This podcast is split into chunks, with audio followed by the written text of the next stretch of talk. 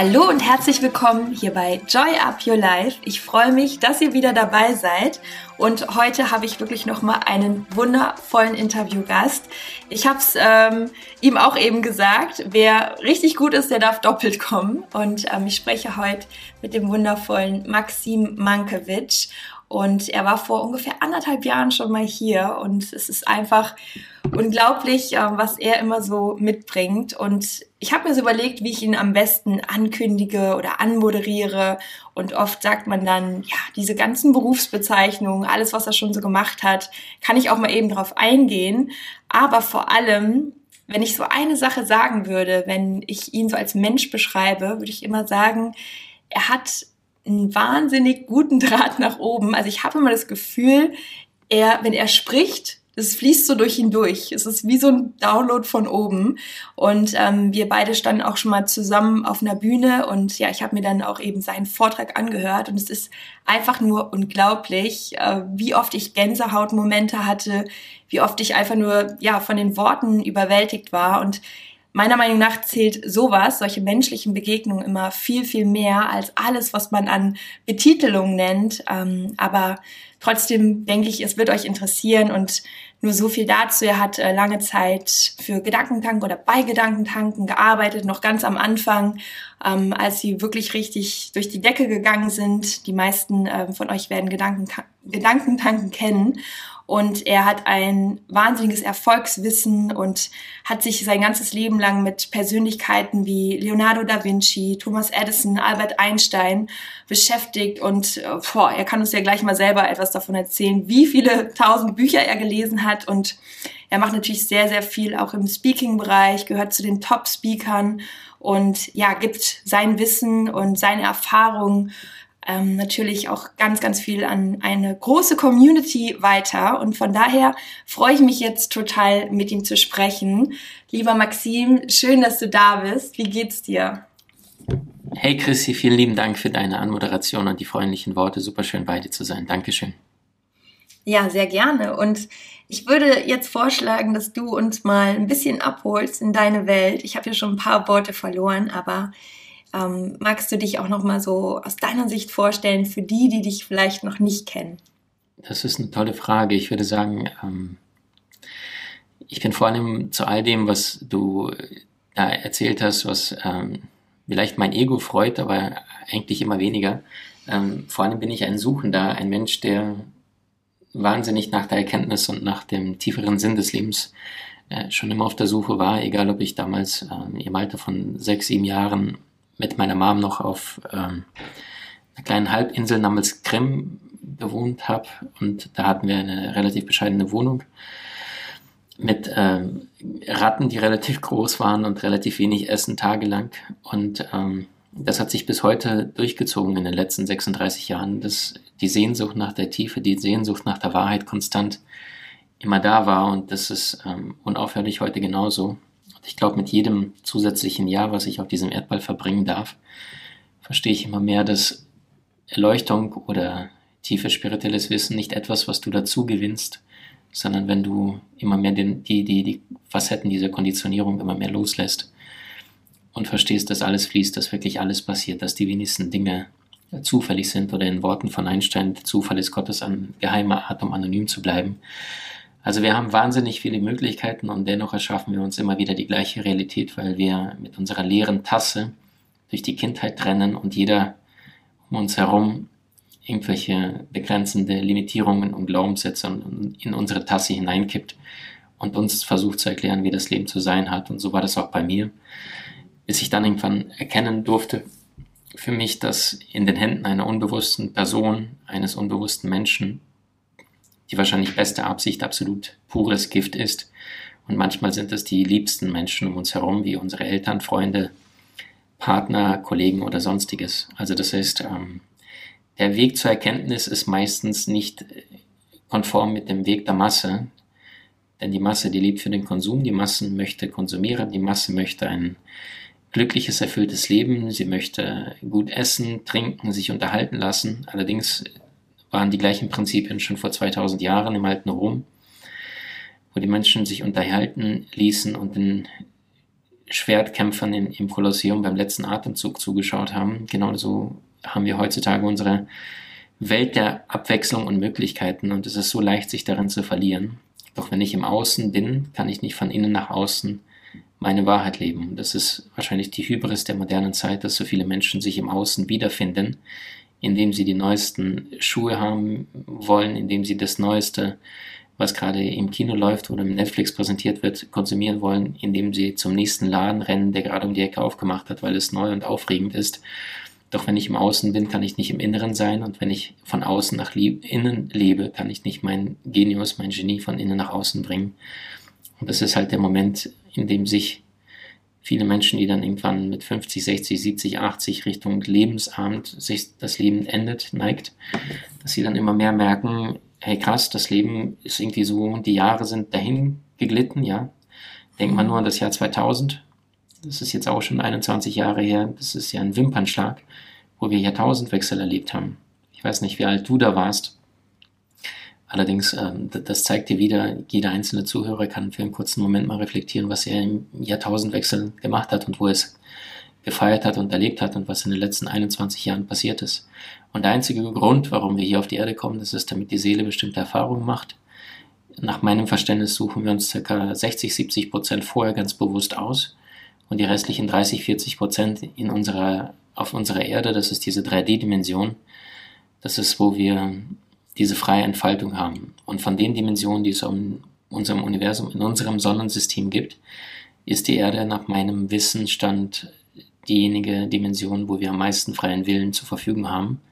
Das ist quasi so ein Laborversuch mit, mit ja, so eine unbegrenzte Möglichkeit, sich selbst kennenzulernen, zu entfalten, auszuprobieren. In anderen Dimensionen ist die Seele deutlich mehr ähm, ja, einer, einer, Aufsicht unterlegt und die Seele möchte sich da auch deutlich mehr disziplinieren als auf der Erde. Und wenn wir jetzt also das Ganze aus einer anderen Sicht betrachten würden, wenn alles letzten Endes, gibt es ja diesen Satz aus dem Buddhismus, alles, was du tust, ist letzten Endes unwichtig, aber es ist wichtig, dass du es trotzdem tust, damit du nicht in der Passivität einfach hier gar nichts mehr machst, sondern dass du trotzdem auf deinem Seelenplan bist weil alles, was du denkst, sagst, fühlst, handelst, empfindest, hinterlässt ja eine Auswirkung in diesem Universum. Und ähm, es ist eine Art Spur in deinem Buch des Lebens, die aufgezeichnet wird. Und jede Handlung hat ihren eigenen karmischen Lohn. Und wir sind ja nur hier, um in dieser, wir kommen aus der Einheit hierher auf die Erde, in diese Dualität. Und in dieser Dualität sammelt die Seele möglichst unterschiedliche Erfahrungen mit dem Ziel, bedingungslose Liebe und diese erfährst du nur, nachdem du all das erlebt hast, was nicht Liebe ist. Weil wie willst du jemand vergeben, der vielleicht einen von deinen Liebsten geschlagen hat oder schlimmstenfalls ermordet hat, wenn du selbst noch nie jemand geschlagen hast oder ermordet hast? Und dafür reicht ein Leben nicht, dafür bedarf es mehrerer Leben. Und das ist das, was die Seele hier auf der Erde macht. Sie erfährt sich, sie entfaltet sich.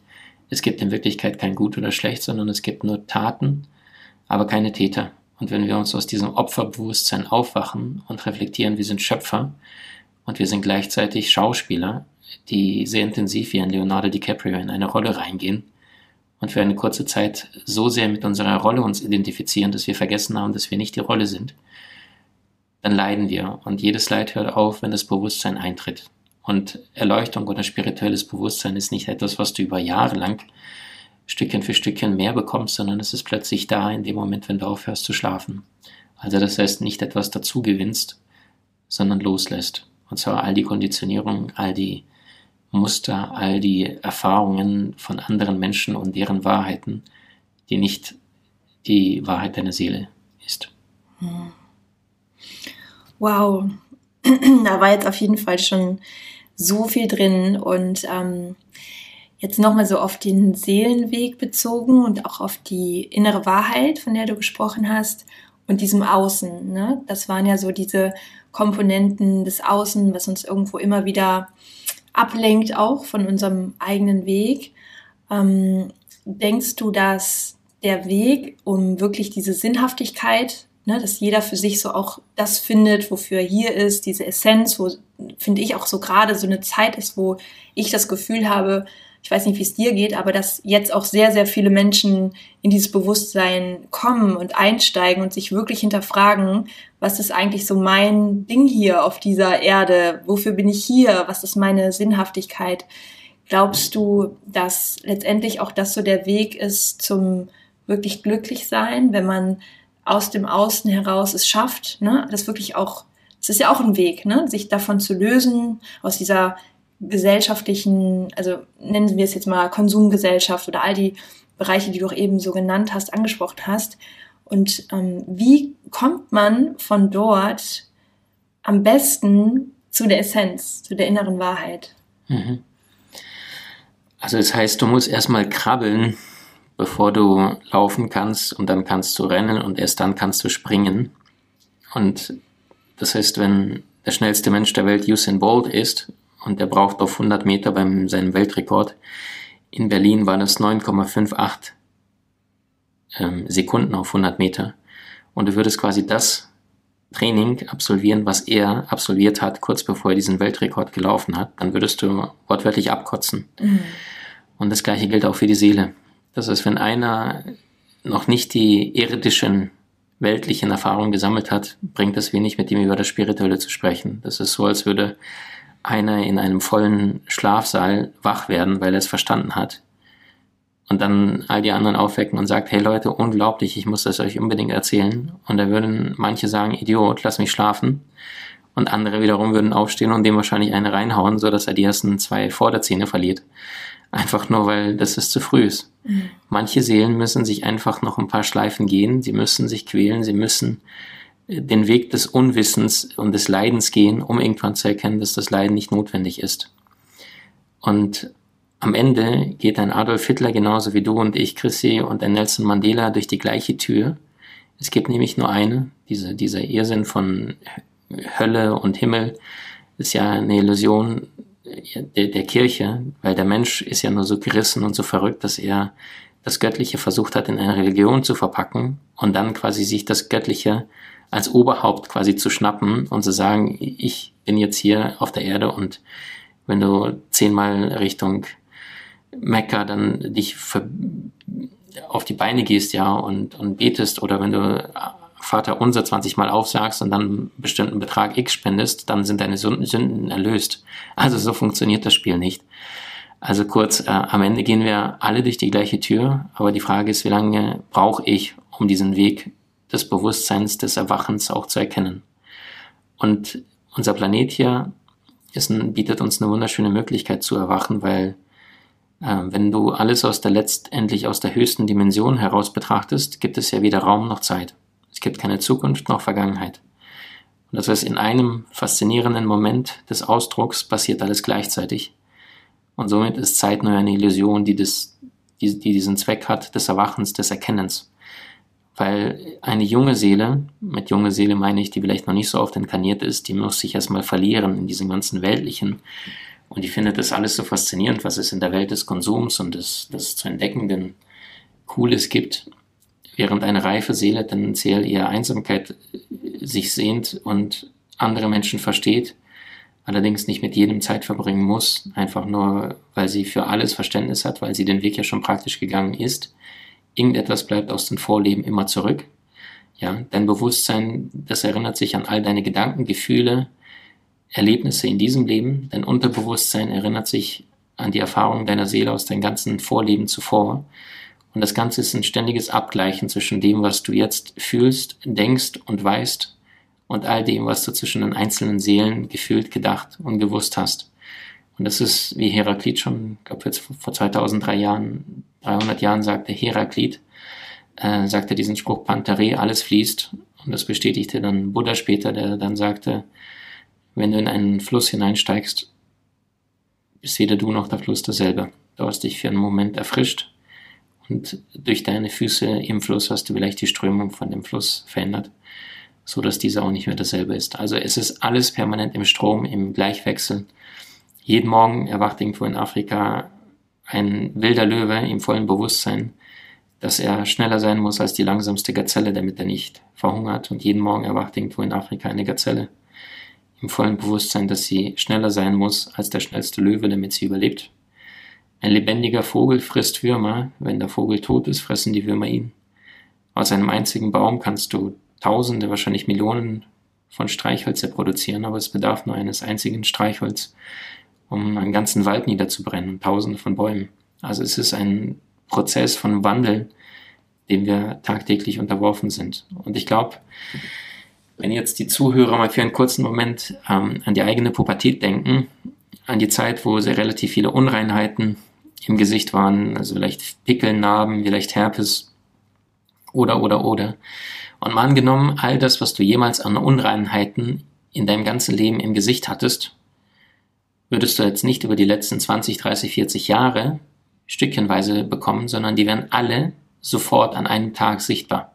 Ich glaube, die meisten würden sich für drei, vier Wochen nicht außer Haus trauen, bis das Ganze abgeklungen wäre, weil die sich vorkommen würden wie ein Monster.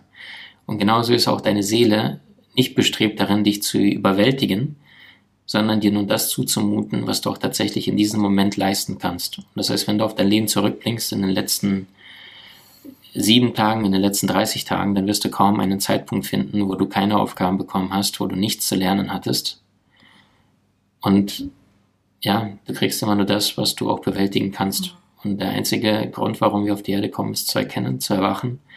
Und über Schmerzgrenzen lernen wir umso schneller. Das Leid knackt die Schale des Ego. Hm, wow. Ja, ich glaube, deswegen ähm, ist es ja auch so, dass es die Verdrängung gibt. Ne? Also gerade wenn Traumata bestehen oder wirklich ganz heftige Dinge in der Vergangenheit passiert sind. Es gibt ja auch Menschen, die sich zum Beispiel nicht an eine Vergewaltigung erinnern, weil die Seele so einen Schutz aufgebaut hat und es letztendlich zu viel für diese Person ist und vielleicht sich das nach und nach wieder zeigt und dann so Stück für Stück die Erinnerung auch kommt. Meinst du, meinst du sowas, dass wir halt irgendwo dadurch zum Überleben gesund bleiben und unsere Seele das immer nur Stück für Stück auch zulässt, an uns heranlässt? Also ich glaube tatsächlich, dass dass ähm, zum Beispiel eine Vergewaltigung verdrängt wird, dann liegt das aus meiner Sicht weniger an der Seele, sondern mehr an dem Verstand, mhm. weil die Seele, die urteilt ja nicht, die wertet nicht. Für die Seele ist es so, wenn du inkarnierst, dann sagt sie, gut, ist kein Urlaubsplanet, jetzt wird durchgezogen. Und die Seele, die möchte ja nur Erfahrungen sammeln. Und aus ihrer Sicht gibt es ja kein Gut oder Schlecht. Das heißt, die sehnt sich ja nach einer Vergewaltigung, die sehnt sich ja danach, etwas zu erfahren, um zu spüren, wie fühlt sich denn dieses Gefühl von Machtlosigkeit oder äh, komplett ausgeliefert zu sein. Das ist ja der menschliche Verstand, der verurteilt und sagt, es darf es nicht geben. Und das ist der Grund, warum Soldaten, die jetzt in Afghanistan waren, dann zurückkommen, nachdem sie dort ganz viele Menschen erschießen mussten und dann teilweise die eigene Mutter nicht wiedererkennen, dass das Gehirn so gepolt ist, wenn du etwas Furchtbares erfahren hast, dass nicht nur dieser eine Bereich vergessen wird, sondern ganze Hirnareale mit mhm. vergessen werden. Und ähm, dadurch vergisst du es. Allerdings auf der Seelenebene, nach meinem Wissen, ist es so, dass die Seele herkommt die überlegt sich ganz genau, was möchte ich erleben. Und wenn sie sagt, hey, ich habe noch nie gespürt, wie das ist, vergewaltigt worden zu sein oder abgetrieben oder ermordet oder eine wahnsinnig heftige Krankheit, dann lässt sie sich das in ihren Seelenvertrag reinschreiben und spricht sich sogar mit dieser anderen Seele vorher ab.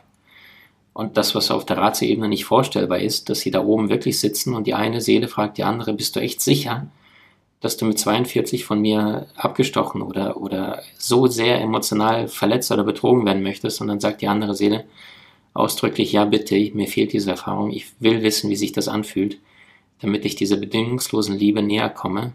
Weil du kannst ja nur jemand bedingungslos lieben, wenn du nicht mehr beurteilst oder verurteilst oder bewertest. Und das kannst du nicht, wenn du nicht vorher selbst die emotionale Bandbreite all dessen, was es zu fühlen gibt, erfahren hast. Kein Mensch ist in der Lage, das nachzuempfinden was er selbst nicht erlebt hat. Das heißt, wenn wir jetzt Hitler hier hätten, äh, du kannst dir vorstellen, was die Welt mit ihm machen würde. Die würde sagen, also äh, Todesstrafe reicht da nicht, sondern der muss äh, gequält werden. Das ist, was die meisten Menschen sagen würden. So, aber aus der Sicht von einem liebenden Gott ist er ja auch eins von seinen Kindern wie du und ich. Und jetzt ist die Frage, wo ist denn Recht und wo ist Unrecht? Und du kannst die Finsternis nur mit dem Licht erreichen und nicht indem du noch mehr Dunkelheit in die Dunkelheit bringst. Also das ist Fazit, wenn die Seele auf die Erde kommt, dann ist es vergleichbar mit einem Karussell.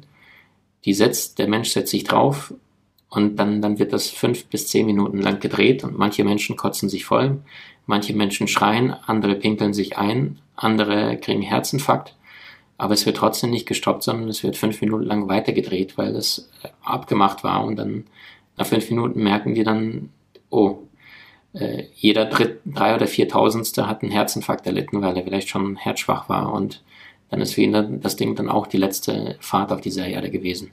Aber es wird trotzdem durchgezogen. Und genauso will auch deine Seele die Erfahrung machen, ohne ständig Cut zu machen, weil nur dann kannst du es in voller emotionaler Länge auch fühlen. Hm. Also ich glaube, so alle, die gerade so zuhören, die, also ich denke, manche kommen mit, manche denken so, wow, ist jetzt einfach nur so mein Gefühl. Und deswegen will ich gerade mal so fragen, woher hast du das alles? So diese, diese Ansicht, ähm, diese Infos. Ich, magst du da mal so ein bisschen drauf eingehen? Weil ich glaube, das fragen sich jetzt viele, weil das ist ja schon, das ist so viel, was da gerade von dir kommt, aus dir rauskommt. Woher, wo kommt das her? Habe ich mir alles ausgedacht. Ja. genau. Habe einfach eine, eine, bunte Fantasie und habe das einfach für einen Science-Fiction-Film verfasst. Also, ähm, woher habe ich das? Ich glaube, ich war Anfang 20 und ähm, ich war schwer verliebt. Und ich habe gemerkt, äh, also ich bin auch sehr abergläubisch, was diese Dinge angeht. Und ich hatte schon eine Woche damals vorher, äh, war beim Asiatenessen, dann stand da in einem Glückskeks drin, deine große Liebe steht vor der Tür. Und ich habe schon damals gemerkt, irgendwas könnte dran sein. Und dann eine Woche später saß ich tatsächlich in meinem BWL-Studium und hatte dort nebenbei, durfte man Sprachen kostenlos Kurse absolvieren und habe mich dann für, wollte eigentlich erst Arabisch lernen. Und dann haben sie, nachdem sie mir dazu gesagt hatten, hatten sie mich dann rausgeschmissen. Aber auf der Seelenebene war das kein Zufall weil sonst wäre ich damals nicht meiner ersten großen Liebe begegnet. Und dann habe ich gesagt, na gut, Arabisch war voll der Kurs, obwohl ich eigentlich schon drin war. Und dann habe ich gesagt, dann machst du jetzt einen anderen Kurs und dann gab es dann irgendwie noch zwei, drei Plätze im Chinesischkurs und habe mich dafür angemeldet. Und dann ist der erste Unterricht Chinesischkurs, da kommen die ganzen Leute aus verschiedenen Jahrgängen zusammen. Und dann saß halt diese eine junge Frau, wo ich dann von der Seite gesehen habe und dachte, wow, da sitzt eine Königin. Also sie war würdevoll, sie hatte was Anmutiges, äh, kraftvoll, äh, wahnsinnig Energie. Also das hat mich, das war so, wow, wer ist diese Königin? Also wirklich äh, nicht nur innen, außen, außen wunderschön, sondern einfach so ein irgendwas Würdevolles einfach. Und ähm, da habe ich gespürt, da ist eine wahnsinnige Verbindung. Ich meine auch, sie hat das auch gefühlt, aber ihr hat es damals wahnsinnige Angst gemacht. Und sie kam damals aus einem Auslandssemester aus Mexiko und hatte direkt davor eine Partnerschaft mit einem Mexikaner gehabt, der genau das Gegenteil von dem, was ich ihr damals versucht habe nahezulegen, propagiert hat, der dann sowas sagte wie, ohne mich bist du nichts und du bist daran schuld, dass alles so ist, wie es ist. Und sie hat es ihm geglaubt. Und da kam dann ein Maxim, der dann mit offenen Händen ihr quasi das Herz präsentiert hatte und sagte, du bist perfekt, wie du bist. Und dann sagte sie, wo ist der Fehler? Das kenne ich nicht. Und genau, weil diese Reinheit der Liebe für sie so neu war, weil das auf der, in diesem Bewusstsein noch nicht da war in dieser Erde. Und für mich genauso, dann hat es zwei, drei Jahre gedauert, bis wir überhaupt zusammenkamen. Und das heißt, in diesen zwei, drei Jahren habe ich so gelitten, aber gleichzeitig mit meinen Freunden konnte ich darüber nicht reden, weil jeder hat mir nur eine rationale Erklärung gegeben, so wie, ach Junge, vergiss es, was willst du da, ist doch logisch, die Würfel sind gefallen. Aber ich habe gespürt in meinem Herzen, das stimmt einfach nicht. Und dann in meiner absoluten Verzweiflung habe ich dann irgendwann, äh, ich glaube ein, zwei Wochen vorher, irgendeine so Werbeanzeige oder irgendwas gesehen von so einer hellsichtigen Frau. Und dann irgendwann zwei Wochen später habe ich gedacht, komm, ruf mal an. Und das tat ich dann und habe damals mit schweißnassen Händen angerufen. Und dann habe ich Dinge erfahren, die ich nicht für möglich gehalten hätte. Also von karmische Verstrickung bis die präziseste Beschreibung dessen, was damals in meinem Leben los war. Die Verbindung zu dieser Frau, die andere, der andere Mann, der in dieser Konstellation war, ohne dass ich eine einzige Info gegeben habe. Und damals bin ich quasi erst auf den Geschmack gekommen, weil ich erst verstanden habe, dass es gerade da Menschen gibt, die unfassbare Gaben haben. Und je mehr ich von diesen unterschiedlichen Menschen lernte, es waren bestimmt 20, äh, nicht 20, 200 bis 300 mittlerweile, ähm, seit 15, 16 Jahren, seit ich damals das, das erste Mal mit diesen Menschen in Kontakt hatte. Und da waren von Kartenleger, Kaffeesatzleser, äh, Menschen, die ohne Hilfsmittel arbeiten, ähm, aus unterschiedlichen Kontinenten, Südamerika, Afrika, Asien, Europa. Und jeder auf seine Art und Weise unterschiedlich und trotzdem waren da immer wieder die gleichen Dinge, die sich überschnitten, wie zum Beispiel Inkarnation, das Bewusstsein, die Seele, warum kommen wir, was erleben wir. Und je mehr du dich in dieser Materie wirklich reinziehst, umso mehr realisierst du, hey, äh, das müsste eigentlich an den besten Schulen unterrichtet werden, aber es ist nichts, was dir beigebracht wird, weil stattdessen lernst du in der Schule Such dir einen sicheren Job, such dir einen guten Job, äh, kauf dir ein Haus auf Pump, bezahl das ab und werd glücklich. Und das ist das, wie die Menschen da draußen leben. Aber die Frage ist, bist du wirklich damit glücklich, wenn du einen Job hast? Oder lebst du den Welt, äh, den Weg der Masse? Und machen wir uns nichts vor, die meisten Seelen müssen ja, um eine Reife zu erlangen, zunächst einmal diesen Weg der Masse gehen. Aber früher oder später irgendwann reicht das nicht mehr, weil du merkst, mit, mit zusätzlichem Grad an Bewusstsein, dass das dann irgendwann nicht mehr reicht. Also diese ganzen kurzfristigen Kicks im Außen bringen ja nicht diese langfristige Erfüllung, die du zum Aufwachen brauchst, um wirklich langfristig deinen Weg zu gehen. Mhm.